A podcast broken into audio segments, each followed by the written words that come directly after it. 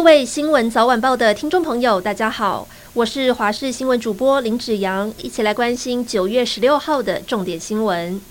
新冠疫情逐渐升温，今天本土确诊数来到了四万一千四百三十例，这已经是连续四天本土个案突破四万例。不过，大家也很关心边境何时开放，因为网络上流传一张解封时程图，上面写下在十月十号就会放宽入境检疫零加七，以及取消进团令。指挥中心回应，疫情可能在下周或下下周达到最高点，等高点过后趋势往下，已经是十月初。网络流传的表格内容和时间点都会再修正。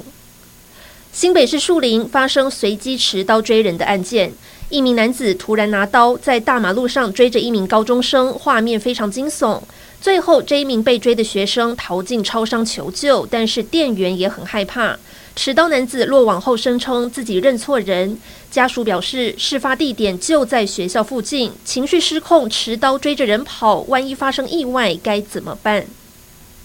台北市罗斯福路昨天晚间发生一起死亡车祸，一名七十一岁男子过马路闯红灯，下一秒就被直行的机车撞上，男子严重内出血，送医急救还是宣告不治。现在死者身份曝光是名医王群光，而他的诊所距离车祸地点不到十公尺。刚下班走出诊所，想去吃晚餐，就遇上死劫。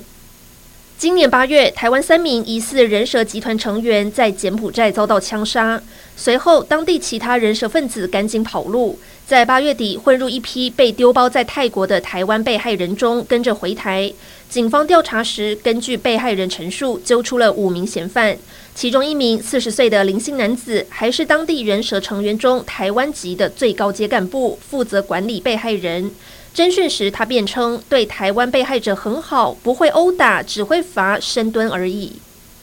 台湾民意基金会今天公布最新国人政党支持度民调，民进党虽然以百分之二十二点四支持度居冠，但比上个月重挫七点八个百分点，创下二零一六年以来新低。而民众党支持度上升到百分之二十点九，超车国民党的百分之十五点四，成为国内第二大党。对此，民众党秘书长谢立功表示，可能是民众对执政党不信任，转而支持民众党。不过，国民党发言人张思刚却说，如果这一份民调属实，那民众党在各地的支持度应该都超越国民党，民进党更应该都是第一名。